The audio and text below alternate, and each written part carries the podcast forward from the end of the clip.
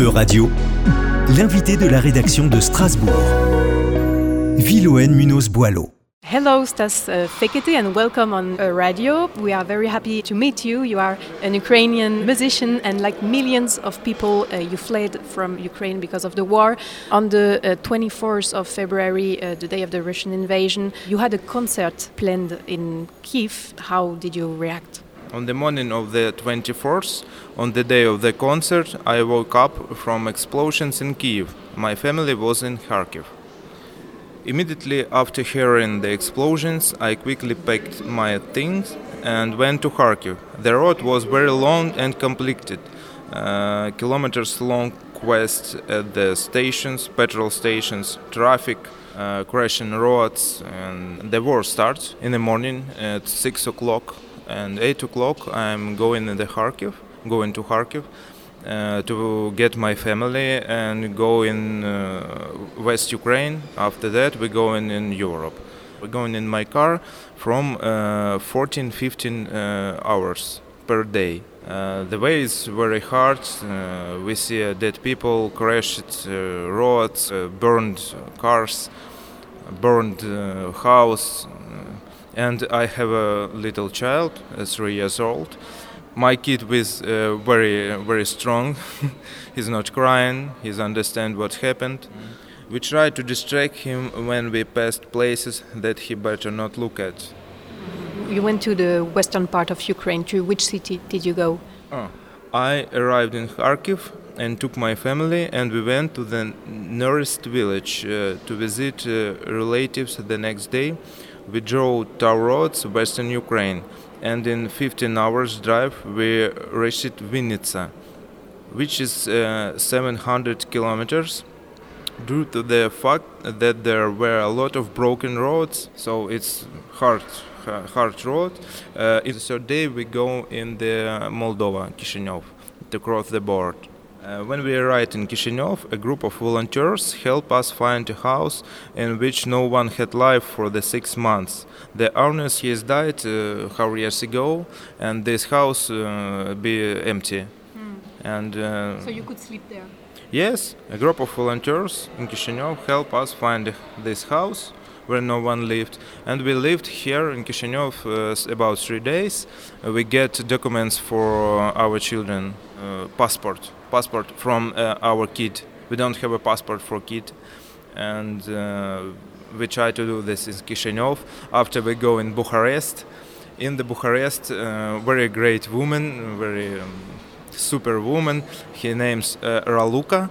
He give us a flat, empty flat. it's she is flat she went to the uh, village and left us the whole apartment and we lived there uh, about three days and uh, we get a document in bucharest from kid and after that we go in uh, uh hungary in budapest after budapest and we call me reached strasbourg having passed 5000 kilometers all the time so it was a very long way. Yes, it's a very long way. And you drove all this uh, way?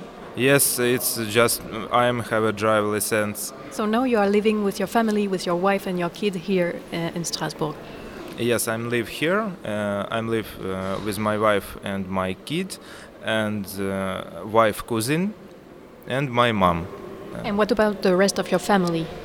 Rest of my family, my father is died a long time ago, so, uh, and I have a grandpa. Uh, she's very old uh, and she don't want to go anywhere. So she stayed in Kharkiv. Yes, she stayed in Kharkiv. She is all right. Our friend is taking care of my grandma. And how do you feel you today? Uh, today I have a concert, so I feel uh, normal. I feel uh, very strong and this is my uh, front, this is my army, the music. In Strasbourg for a month and a half, I have already had more than uh, 10 concerts, and they were all uh, charitable.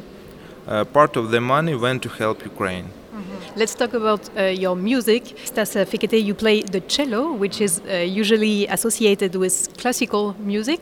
But in Ukraine, uh, where you are a well known artist, you were part of a curious group uh, composed by a symphonic orchestra and a rock band.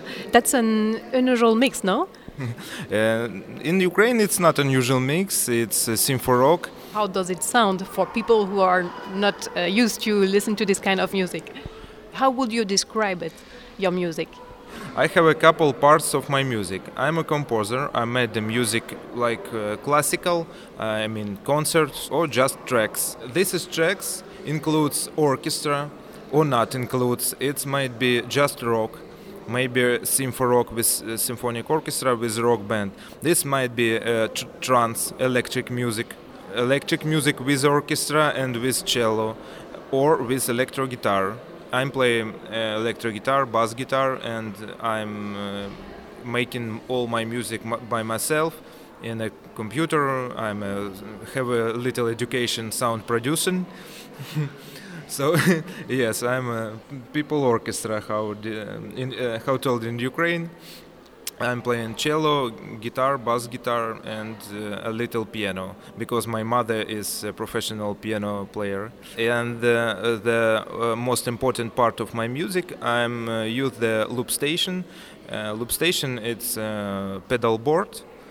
I click from my feet on the stage the pedal, and uh, this uh, digital device recording what I'm playing. It's no playback. I just sitting playing, playing, playing, playing, recording, recording, recording, and uh, I'm alone. But uh, you heard like orchestra. I don't have orchestra, I don't have rock band. I have just my laptop and my cello with looper. On the 10th of April, you took part in a concert organized uh, in a church in Strasbourg called uh, Saint Guillaume, and you played uh, cello on a mix of rock and also the sound of air raid sirens and bombs.